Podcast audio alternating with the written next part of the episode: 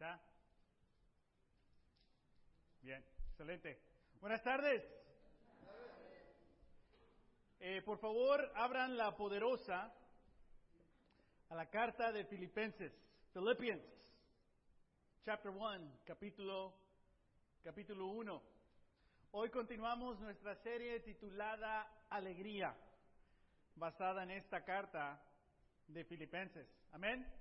Todos tienen ahí unas invitaciones que les pueden compartir con sus amigos, con sus vecinos, ah, y también atrás tiene la información de todas las clases. Si estás con nosotros por primera vez, es importante, en parte de esta serie, que escuches la parte número uno ah, que está en nuestro sitio de web, que ahí nos anunció nuestro hermano Adrián, para que entiendas en contexto lo que está pasando en Roma, lo que está pasando Pablo y por qué se escribió esta carta de Filipenses. Amén. Y el tema hace una semana fue anhelo, el anhelo de Pablo, el deseo que tenía Pablo. Y ahora vamos a ver sobre este tema de, de amistades. Ah, amén. Amistades. Ah, entonces, una de las preguntas que nos hicimos hace una semana es, ¿cómo y dónde buscas tú la alegría? Where and how do you look for happiness? Where do you look for, for joy? We all look for joy. We all need more, to want to be happier. But the question is, where do you look for it? Todos necesitamos y queremos ser más alegres y ser más felices. La pregunta no es si quieres ser feliz o no. La pregunta es, ¿dónde buscas tú la felicidad? ¿Dónde buscas tú la alegría. Y hablamos que si tus circunstancias determinan tu alegría, do your circumstances, do they determine your joy? They may influence your joy, and they will, but do they determine your joy? Tus circunstancias influyen tu alegría. Pero la pregunta es, ¿determinan tu alegría? Entre más difíciles estén nuestras circunstancias, más van a influir nuestra alegría. Pero en el cristianismo, en nuestra fe, no deberían de determinar nuestra alegría. La pregunta de hoy es esta. ¿En qué están basadas tus amistades? Levanta la mano si tienes amigos. El que no levante la mano ahí nota, el que no, no tenga amigos. Tienes amistades, pero ¿en qué están basadas tus amistades? What are your friendships based on? What are they built ¿En qué están basadas tus amistades? Hablamos de la definición de la alegría en la carta de Filipenses. Es la siguiente. No nos íbamos a esperar a la clase número 6 para dar la definición de alegría.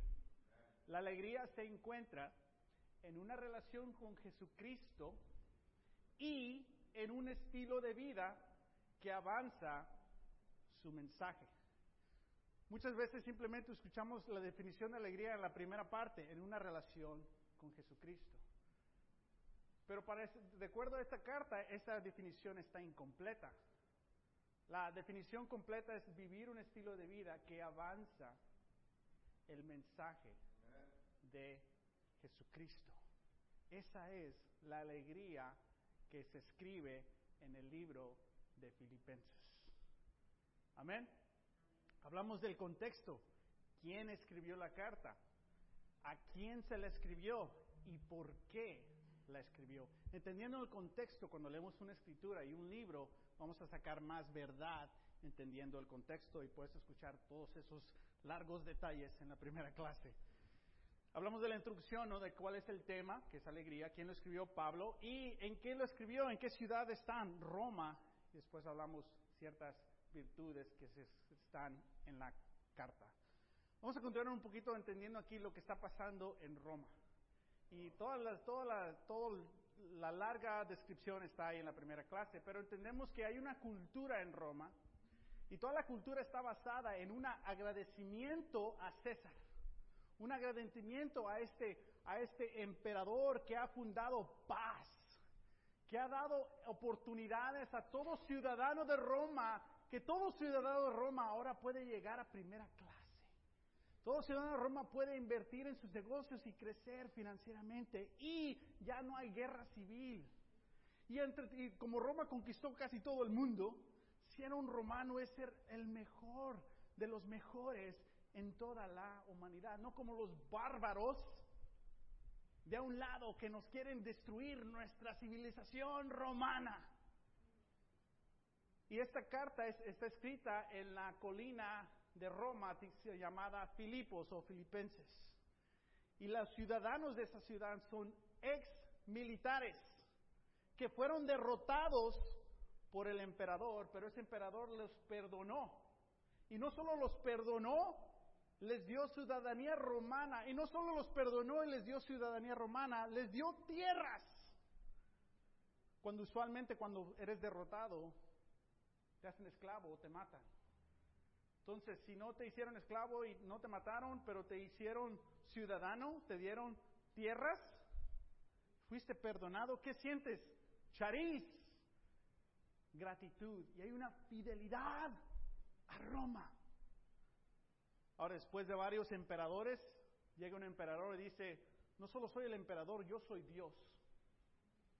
Tienes que alabarme y respetarme porque yo soy Dios. ¿Quién es el Señor? César. Y aquí llega Pablo a esta colina con este mensaje de que solo hay un Señor y no es César, es Jesucristo. El creer en Jesucristo, siendo ciudadano romano, es traicionar toda esta cultura americana, que diga, romana. Porque ahora estás diciendo que César no es quien dice que eres. Y basado en los romanos, ellos te ven como un malagradecido y un traidor. Entonces imagínate cómo te van a ver estos ex militares Estás insultando a los sacrificios que hizo mi abuelo por mi país. Como que Jesús es el Señor, César es. Y sin embargo Dios abrió muchísimas puertas para que esta iglesia fuera fundada. Entonces, ¿en qué están basadas las amistades en Roma? Están basadas en tu situación económica con tu cultura. Están basadas en tu sumisión y amor a la madre patria Roma. Están basadas en esta cultura de agradecimiento por el sistema y la civilización que está fundada. Y no, no haces negocios con alguien si, si, si ellos no confiesan que César es el Señor. Porque si no confiesan que César es el Señor, oye, tú no vas Tú eres un traidor, eres un malagradecido. ¿Cómo voy a hacer un negocio contigo? Todas las personas que llegaron a esta colina de Roma llegaron con un sueño, ¿no? ¿De qué? De mejorar sus vidas. Inmigraron aquí, están luchando y trabajando para qué? Para un ciudadanismo romano, para tener sus propias tierras, para tener su propia paz financiera, sus propios negocios, sus propios sueños. Y llega este mensaje totalmente, radicalmente diferente a lo que ellos quieren. Pero es exactamente lo que dentro de ellos anhelan. Un propósito en la vida. Entonces hay un combate. ¿Estás agradecido por el Señor Jesucristo? ¿O estás agradecido por César, el Señor, el emperador? Y hay un combate aquí. Ahora se comienza la, la iglesia, entonces, ¿en qué está basada las amistades en la iglesia de Filipenses? Ya no en negocios, ya no en la cultura Roma, ya no en tu raza, ya no en si eres ciudadano o no, están totalmente basadas en Jesús. 18 veces se utiliza el nombre de Cristo en el capítulo 1 de Filipenses. 18 veces. Filipos es una colonia romana, entonces tenemos en contexto que hay dos tipos de amistades que están basadas en dos cosas totalmente diferentes. Unas en la cultura y en la ambición, esa es la clase número 5, y otra en Jesucristo y la convicción de que Él es el Señor y el único Salvador. Para los que participan en Hombre Auténtico hemos hablado mucho de la amistad, la condición del hombre. La condición del hombre, amigo, esta es la condición. Como hombres vivimos una vida solitaria. La mayoría de los hombres no tienen amigos. Tienen compañeros de trabajo. Tienen socios en sus negocios. Tienen compadres por obligación. Te toca. Pero la mayoría de los hombres no tienen amistades y viven solitarios o son convenencieros. Cuando necesitan algo, ahí van con sus amigos. ¿Que no? Pero a veces así, así vivemos. Pero no solo los hombres. La pregunta es, ¿en qué están basadas tus amistades? Piensa en las veces que te dices a ti mismo, necesito amigos.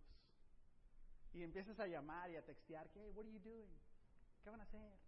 Hey, ¿qué están haciendo? No es porque quieres ir a compartir y animarlos, no, es porque usualmente tienes un vacío, tienes un dolor, tienes una necesidad y los buscas por conveniencia para que te entretengan, se diviertan, se consuelen, te presten dinero, no sé. Pero esa es la condición. En Filipenses capítulo 2, versículo 21, esto es lo que dice la escritura. Pues todos los demás buscan sus propios intereses. ¿En qué están basadas las, las amistades en Roma? En interés. Yo te ayudo y tú me ayudas. No es una, un formato malo. Hey, tú me ayudas poquito y yo te ayudo poquito y los dos avanzamos. Eso es algo bueno. Pero solo está basada las amistades en eso.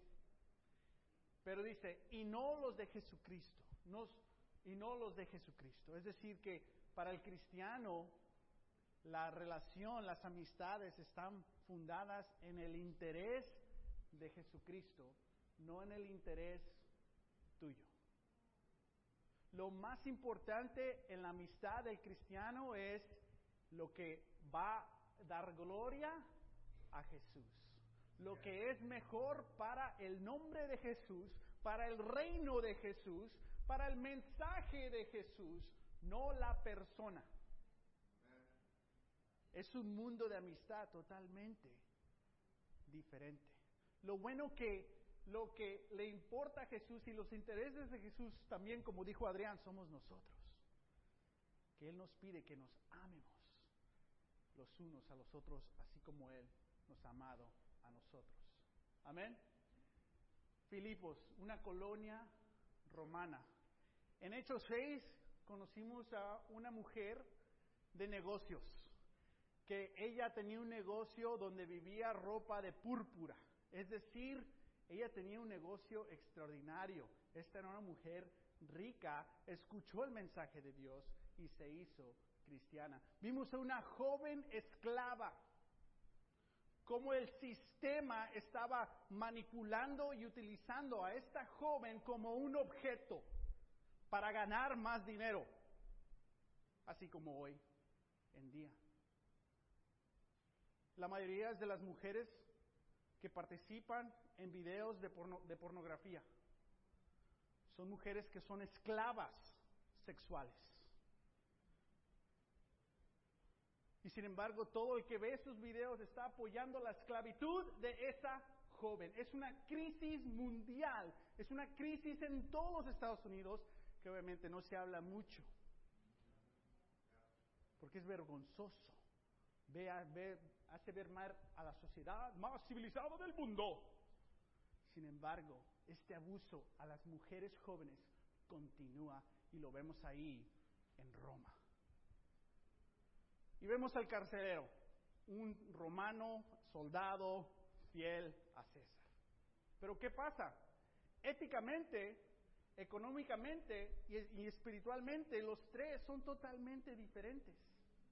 Lidia es asiática, ahí te dice de qué ciudad es, ella no era de Roma, no era de la colina de Filipos, ella llegó con su negocio, y una mujer de negocio sabe hacer ahí las cosas y crece su negocio, la joven es griega, es una esclava griega. Y el carcelero es un romano. Económicamente Lidia era una mujer rica. La joven era una esclava. Y el carcelero era, entre comillas, middle class, si es que existía el middle class allá. Espiritualmente, sabemos que Lidia adoraba a Dios. Sabemos que la joven estaba atormentada por un demonio. Y el carcelero era totalmente indiferente. A él le importaba él, su negocio. Ahorita soy carcelero, pero mañana voy a ser un líder de mis tropas. Él tenía sueños para mejorar su vida en este sistema de Roma. Y aquí se fundó la iglesia con tres personas totalmente diferentes en, su raza, en su estatus financiero y en su deseo de ser espirituales. Esta fue la iglesia. ¿Y cómo unen estas tres y fundan una iglesia que ahora en Filipenses son 10 o 12 años después? ¿En qué estuvo basada esta amistad? En Cristo. Porque en Cristo los ricos, los pobres y los de clase media, los que son de esta raza y de aquel raza y de aquel raza de aquel raza, podemos tener una unidad en Cristo. Otra razón por qué no me gusta el término latino, pero bueno, that's another day. Entonces la definición de amistad, la amistad es un regalo que le das a otras personas por el interés de Cristo. Tú tienes un regalo, tu amistad, y tú decides a quién se la das y a quién no se la das. Tú decides por qué le das esa amistad y por qué no le das esa amistad. En la civilización Roma era interés mutuo, ¿me ayudas? Y te ayudo. Hasta ahí llegaba.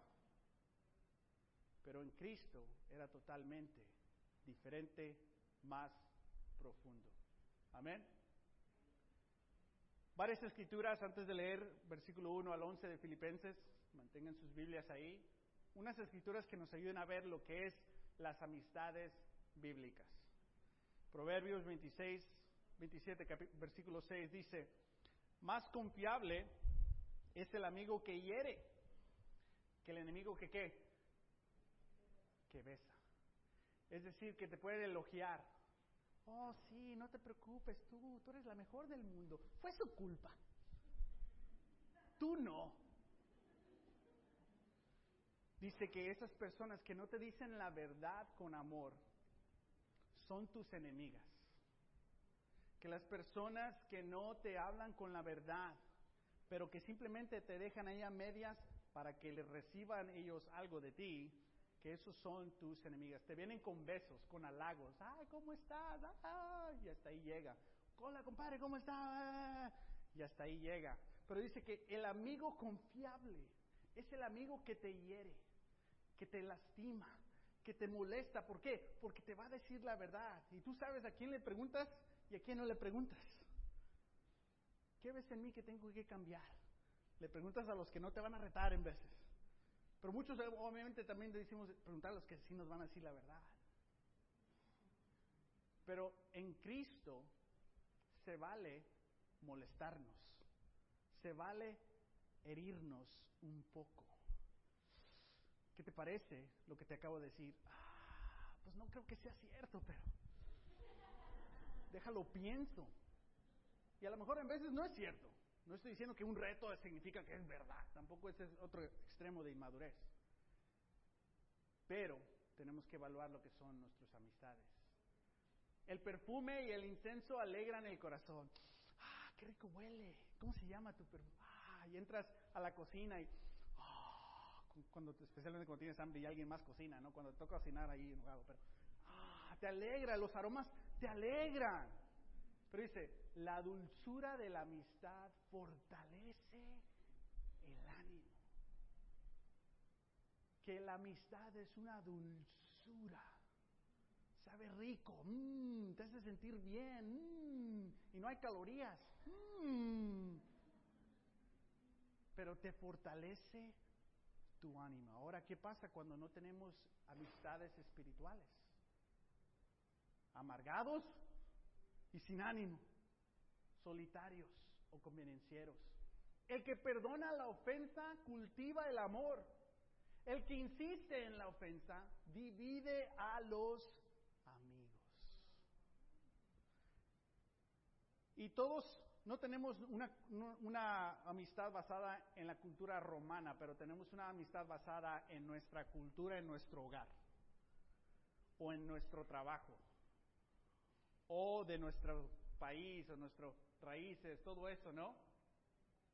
Y en veces traemos ese tipo de amistad a la iglesia. Y estamos impuestos a tener amistades divididas en nuestras familias, en nuestras culturas. Pero en la iglesia, la palabra de Dios dice que tenemos que cultivar con amor y dejar de tener divisiones. Hay amigos que llevan a la ruina, ¿sí es cierto? Y yo era uno de ellos. Y hay amigos más fieles que un hermano.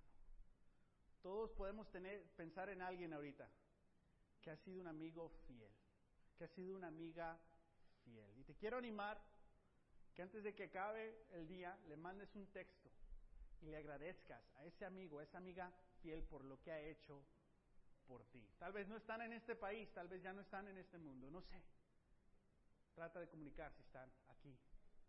Hay amigos que llevan a la ruina y hay amigos más fieles que un hermano. ¿Qué tipo de amistad quieres tú? ¿Los que te llevan a la ruina o los que son más fieles que un hermano? Obviamente todos queremos este tipo de amistades, pero la pregunta es, ¿en qué están basadas tus amistades? ¿Tu interés? ¿Interés mutuo? ¿Otro interés externo o el interés de Jesucristo?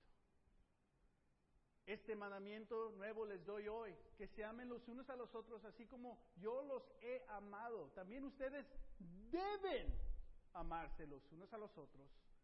De este modo todos sabrán que, que son mis discípulos si se aman los unos a los otros. Hay un ejemplo y hay una dirección, hay una exactitud en cómo tenemos que tener amistades en el cristianismo. Y esto es un mandamiento, que nuestras amistades, que tenemos que amarnos los unos a los otros, así como Jesús nos amó. En contexto, Jesús va, va, ahora dejarlo a su grupo y ya no va a estar con ellos físicamente, así como compartió Adrián. ¿Y qué va a hacer Jesús? Él se va a, a, reemplazar. ¿Con quién? Con los unos a los otros. Amistades en Cristo reemplazan la presencia física de Jesús. Tu amistad está reemplazando la presencia física de Jesús. La amistad es sumamente importante para Jesús. ¿Por qué? Porque Él quiere que encuentres amistades espirituales. ¿Por qué? Porque vas a tener alegría en tu vida. Que no vivas solitario o que no seas un convenenciero, que estén basadas en el interés de Jesucristo. Finalmente, vamos a leer Filipenses capítulo 1, versículo 1 al 11. Amén. Pablo y Timoteo siervos de Cristo Jesús. A todos los santos en Cristo que están en Filipos, junto con los obispos y los diáconos. Que Dios nuestro Padre y el Señor Jesucristo les concedan gracia y paz. Fíjate el amor de Pablo para el grupo. Doy gracias a mi Dios cada vez que me acuerdo de ustedes en todas mis oraciones por todos ustedes. Siempre oro con alegría porque han participado en el Evangelio desde el primer día hasta ahora. Hechos capítulo 16, ahí está, donde comenzó. Amén. Estoy convencido de esto. El que comenzó tan buena obra en ustedes la, irá perfeccionando hasta el día de Cristo Jesús. Es justo que yo piense así de todos ustedes. porque los llevo en el corazón. Pues ya sea que me encuentre preso o defendiendo y confirmando el Evangelio, definición de alegría, todos ustedes participan conmigo de la gracia que Dios me ha dado. Dios es testigo de cuánto los quiero a todos con el entrañable amor de Cristo Jesús. Esto es lo que pido en oración, que el amor de ustedes abunde cada vez más en conocimiento y en buen juicio, para que discernan lo que es mejor y sean puros e irreprochables para el día de Cristo, llenos del fruto de justicia que se produce por medio de Jesucristo para la gloria y la alabanza de Dios. Pablo está encarcelado. ¿Y en quién está pensando? En los que están libres. Pero él no está pensando en lo que, oh, yo quisiera tener lo que ellos tienen. ¿Por qué yo y no ellos? Porque Pablo es alegre por su relación con Cristo y su estilo de vida que avanza el mensaje. Y a través de esa alegría, Él puede dar este regalo de amistad para que otros tengan este tipo de amistad que está basado en el interés de Jesucristo, no en un interés humano. Y aquí vemos el corazón de Pablo. Y muchas veces podemos leerlo y simplemente son palabras sin significado. Pero cuando entendemos en contexto, vemos a este hombre que está totalmente enamorado de todos en la iglesia. No dice, yo oro por varios de ustedes. Los demás que no me caen muy bien, pues ahí en vez en cuando pienso en ti. No, no, dice, yo me siento así por todos ustedes. Hasta nuestras propias familias. Hay personas en nuestras familias que nos hacen batallar. Yo amo mi familia y, bueno, tengo una tía que más o menos ahí se pasa en vez. Es su culpa. Este amor es posible solamente en Cristo. ¿En qué están basadas tus amistades? ¿En tu interés? ¿En interés mutuo? ¿En cuando, cuando necesitas algo? O mejor no quieres saber cómo están las cosas porque luego tienes que ayudar y mejor solitario y bien. No sé a ti, pero a mí me encanta estar solo. Me encanta, o sea, me caigo bien. Y me encanta estar solo. En veces no necesito amistades. Ahora, no es verdad. Se le dice a mi, a mi esposa, me dice, hey, necesitas amistades. Parte de lo que inició este estudio es porque me han retado a varios de ustedes, Martín, no eres muy alegre, tú eres muy serio y enojado. Y a Oscar dice, no, pues sí. Me lo dijo como tres veces Oscar. Y no tienes muchos amigos. Ah, ok, pues ¿dónde encuentro las respuestas? En la palabra de Dios. Ok, vamos a estudiar. Y luego me doy cuenta, no, pues yo no soy el único, ¿eh? Creo que más de nosotros necesitamos esto. Pero la palabra de Dios te ayuda a crecer espiritualmente. Amén. Yo quiero crecer en mi alegría. Porque si no soy una persona alegre, ¿qué? Algo está mal en mi conexión, en mi relación con Cristo. Si dejo lo que pase o no pase en la iglesia que afecte mi alegría, está determinando mi alegría. Va a influir mi alegría. Sopórtense bien, no me desanimen. Va a influir mi alegría pero no tiene que determinar mi alegría, porque mi relación con Jesús determina mi alegría, pase lo que pase, resulte lo que no resulte, funcione lo que no funcione, llegue, se caiga, se vaya, se mueve, lo que sea. Mi relación con Cristo determina mi alegría. Así tiene que determinar nuestra vida. Y un estilo de vida que avanza el Evangelio. ¿Cómo está Pablo? Alegre. ¿Por qué? oh, estoy encerrado, pero todavía tengo un estilo de vida que va a influir el avance del mensaje. Y si lees la carta de Filipenses, ves que hay una conexión mutua. La iglesia de Filipenses básicamente recaudó fondos porque está encarcelado. ¿Tú crees que el sistema de Roma le va a dar para comer? No, te vas a morir ahí. Solo tus amigos de afuera te pueden dar para que puedas vivir. No hay un sistema que, que te van a proveer comida y ropa y nada. Solo tus amigos de afuera. Entonces, ¿quiénes son sus amigos? La iglesia. Y Pablo es el que tiene más en la iglesia. hay comida, hay ropa, hay amigos. Imagínate los soldados. ¿Otro? ¿Otro? ¿Y cómo que es eso de que su abracito? No, al contrario, en esa cultura se daban besos, hermanos, se saludan, no, hola hermano, hola hermano. Dijo, así no. Chócala. Su recultura. Pero había una, una confraternidad tan, tan pura que después, si sigues leyendo la traducción de, Pablo, muchos de los soldados se convirtieron al cristianismo. ¿Por qué? Porque vivían, vivían el testigo de esta amistad. ¿Por qué? Es lo que mandó Jesús en Juan 13. Así todos se van a dar cuenta que son mis discípulos. Veían, wow. Porque no puedes falsificar la amistad. You can't fake friendship. You can't fake spirituality.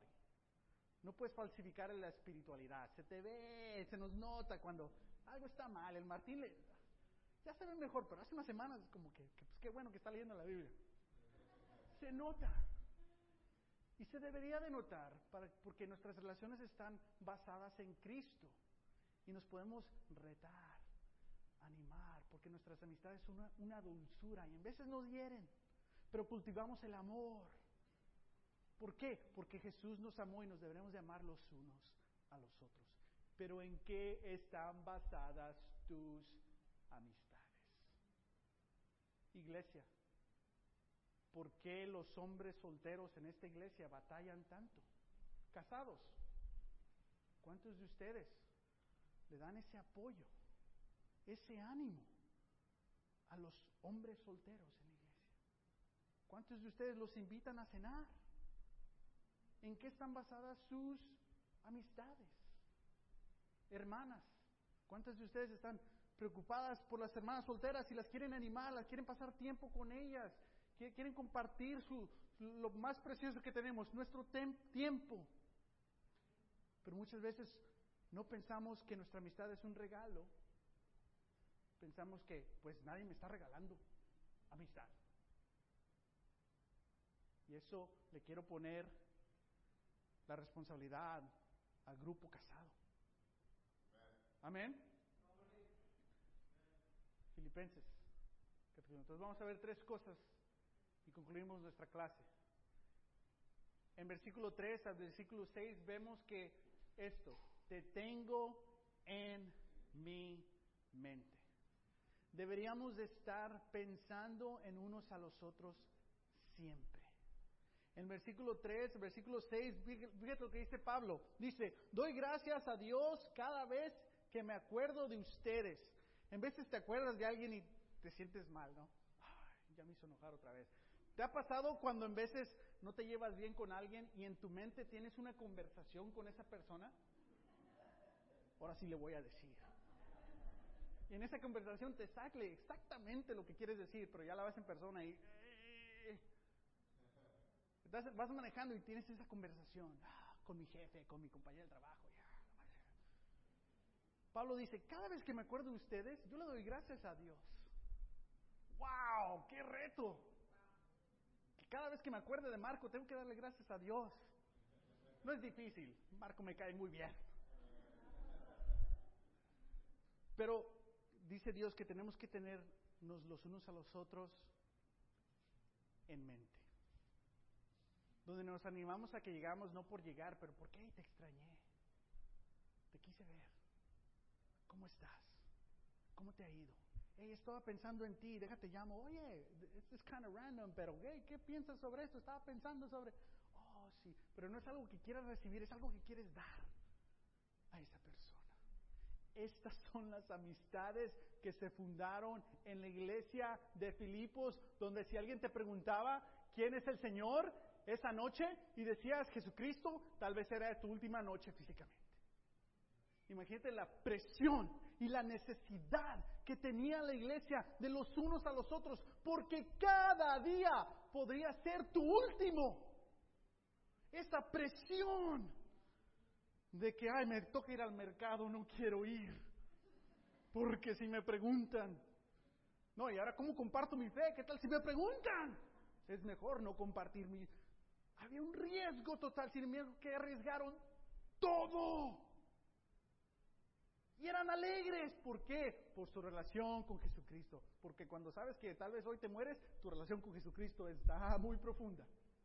Eso te motiva a tener tiempos con Dios. Amén. Y tu estilo de vida no es rendirte, porque el cristiano tiene carácter. El cristiano es valiente. El cristiano entiende de que hay algo súper más profundo que eso. Ya encontré mi propósito en la vida. Ya tengo mi alegría. Quiero compartir esta alegría. Y este se ve feliz, pero sé que no está. Porque sé que no conoce a Jesucristo. Oh, bro, no juzgues. ¿Sabes? Lidia adoraba a Dios, pero ¿estaba salva Lidia? No, pero adoraba a Dios, pero no estaba salva porque no había recibido el mensaje, el evangelio completo. Pablo no dijo, oh, ya adora a Dios, she's good. Vamos al otro. No, déjate unas preguntitas. Ya comparto. ¿Y qué se dio cuenta Lidia? ¡Ah! Yo no sabía eso vénganse a mi casa, hay que bautizar a más. Y yo tengo mucha feria, vamos a avanzar el Evangelio. Es lo que pasó. ¿Por qué Pablo no se salió del calabozo? Porque él sabía, este carcelero no tiene el propósito de la vida. Él quiere avanzar en este sistema, pero vamos a darle un ciudadanismo del. No tiene tierra aquí o quiere más tierra aquí, vamos a darle la tierra celestial. Aquí estamos, no te mates. Porque no era importante la libertad de Pablo. Lo que era importante era la libertad de otras personas. Arriesgó todo. ¿En qué están basadas tus amistades? ¿A quién y cómo tienes en mente a personas en tu vida? ¿Las ves como clientes? las ves como objetos, las ves como tú me das, yo te doy.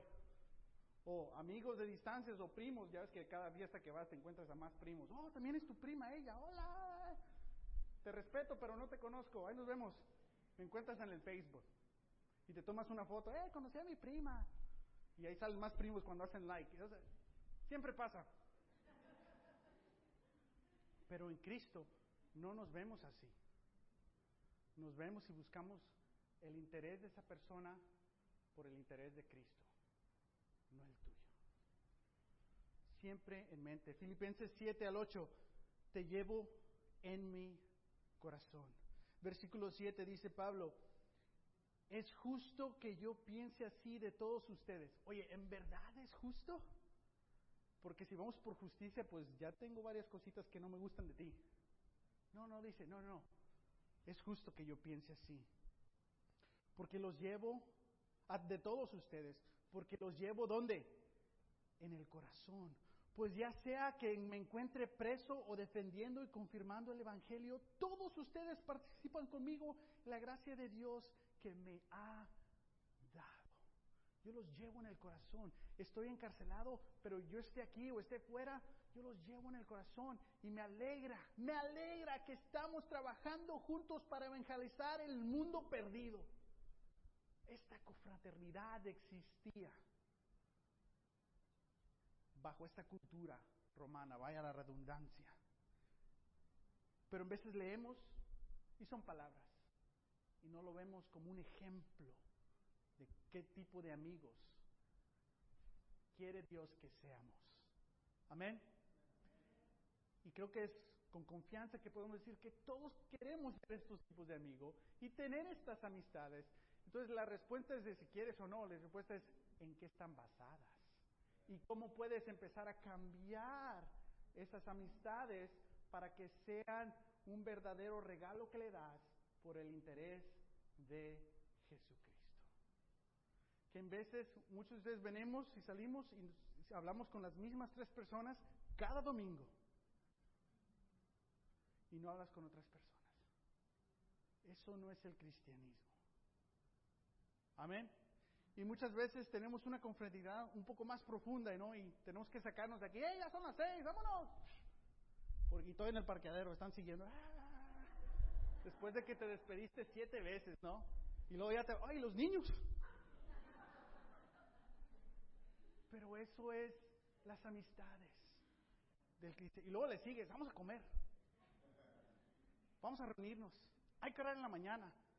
Ya sabemos que Roger a las 4 de la mañana. O sea, hay esas amistades profundas. Tenemos que llevarnos los unos otros en el corazón. Y finalmente, este es el versículo 9 al 11, perdón.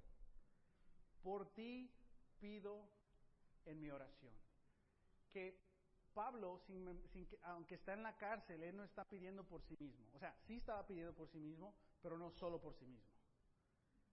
¿Cuál era el enfoque de su oración? Oh, ya me acordé, la, los filipenses, me siento alegre por ellos.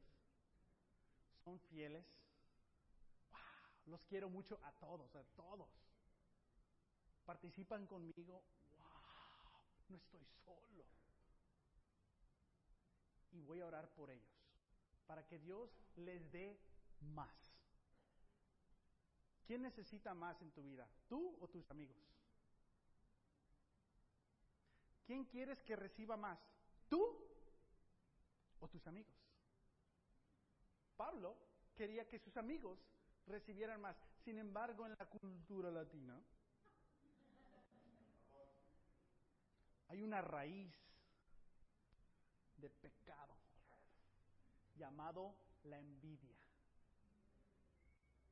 que te va bien y me siento mal. Ah, felicidades, comadre. ¿Ya viste que van a comprar casa? ¿Ya viste lo que se compró? Hay una raíz de envidia que insulta al Espíritu de Cristo. No tiene que existir la envidia en un corazón que confiesa que Jesús es el Señor en Pablo no había envidia. Él quería que les dieran más a los que están libres. ¡Wow! ¿Por qué? ¿Por qué Pablo? ¿Qué hizo Jesús? Que me maten a mí, no a ustedes. Yo cargo mi cruz y significa la muerte. Tú carga tu cruz y significa salvación. Ay, pero qué pesada. Wow. Amén. Esto es las amistades en la iglesia. Y si eres un cristiano, ya las has probado. Ya has probado la dulzura, ya has cultivado el amor. Simplemente tenemos que sacar esas raíces que no están ahí para que siempre pienses en los unos a los otros con alegría, con gracia y les pida y le pidas a Dios que les dé a ellos más. Porque fíjate lo que dice Pablo. Esto es lo que pido en oración. Que el amor de ustedes abunde cada vez más en qué? En conocer a Jesús y en buen juicio para que discernan lo que es mejor. ¿Sabes lo que significa esa palabra discernan? Significa de discriminar. Que Dios quiere que sea que discrimines. Oye, la discriminación es mala. Sí, en el contexto que lo sabemos es malo. Pero Él quiere que discrimines entre el bien y el mal. Que sepas, eso es malo, voy a discriminar lo malo, porque solo amo lo bueno. Esta amistad no es espiritual, voy a discriminar esta amistad. Y hacerla espiritual, y si no quiere, solo, lo espiritual. Porque en veces tienes lo bueno y luego tienes lo mejor. Y Pablo dice, no quiero solamente lo bueno para ustedes, quiero lo mejor. Dice, para que sean puros e irreprochables para el día de Cristo. Pablo tenía en mente, ya les va bien en sus negocios, ya les va bien en la iglesia, sí hay retos, pero este no es el fin. El fin es llegar fieles al día de Cristo y no simplemente llegar, eh, llegar puros e irreprochables. Y él todavía está preocupado por la salvación de una iglesia que está muy saludable. Pero él todavía está pidiendo que Dios les dé más para que siguen, para que lleguen. Porque la amistad es un regalo que tú das para el interés de Jesucristo. Y dice, que lleguen, versículo 11, llenos del fruto de justicia que produce por medio de Jesucristo. ¿De dónde viene la justicia? Es decir, righteousness, vivir justamente de nuestra relación con Jesucristo. Y ahí vemos este ciclo. Tu alegría viene de tu relación con Jesús y un estilo de vida que avanza el mensaje. Y eso te hace un mejor amigo, porque quieres eso para los demás en tu vida. Y eso te llena de nuevo a ti, porque tienes estos tipos de amistades. Que tal vez un día tú te encuentres como Pablo en ciertas cárceles de dolor, en ciertas prisiones de pérdida, en ciertas situaciones dolorosas y muy difíciles y tu reacción no es, ¿por qué a mí y no a ellos? Pero tu reacción es, amén, dame fuerzas Dios, sácame de esta y dales más a mis hermanos. Wow. Esta es en lo que está basada esta amistad en el cristianismo. ¿Qué tenemos que cambiar en nuestras mentes basada en la amistad? ¿Qué tenemos que ajustar en nuestras amistades? ¿Qué tenemos que añadir a nuestra definición de lo que es un buen amigo y lo que es un mal amigo. Nuestra gracia, nuestro agradecimiento no es a un sistema de economía, no es a un sistema político, no es a un gobierno, no es a las diferentes cosas, es a Jesucristo. Amén. Te tengo en mi mente, te llevo en mi corazón, por ti pido en mi oración. Les quiero animar que tengan una hora de poder. ¿Qué es eso, Martín? Sigues diciendo eso. Que una vez a la semana, por una hora, dediques tú una hora simplemente para leer. Que tengas tus 10, 15 minutos de tiempos de oración, pero que una hora a la semana te dediques totalmente solamente a leer. Esto va a ser parte de la cultura de la iglesia. Que en esta hora puedas leer la carta de Filipenses y tus notas, porque sé que estás tomando notas. Amén. Finalmente, haz una lista de tus amistades. Por favor, haz una lista de tus amistades. Y piensa, ¿qué puedes hacer para ellos? Sin nada en cambio. Que no los veas con ojos del mundo, con ojos de negocio, con ojos de Cristo los veas. ¿Qué quieres hacer para ellos? Y les puedes decir, ¿qué puedo orar por ti? Y que tengas tu lista. Yo oro por ti. Y tal vez solo es práctico para tu grupo de familia, tal vez para toda la iglesia.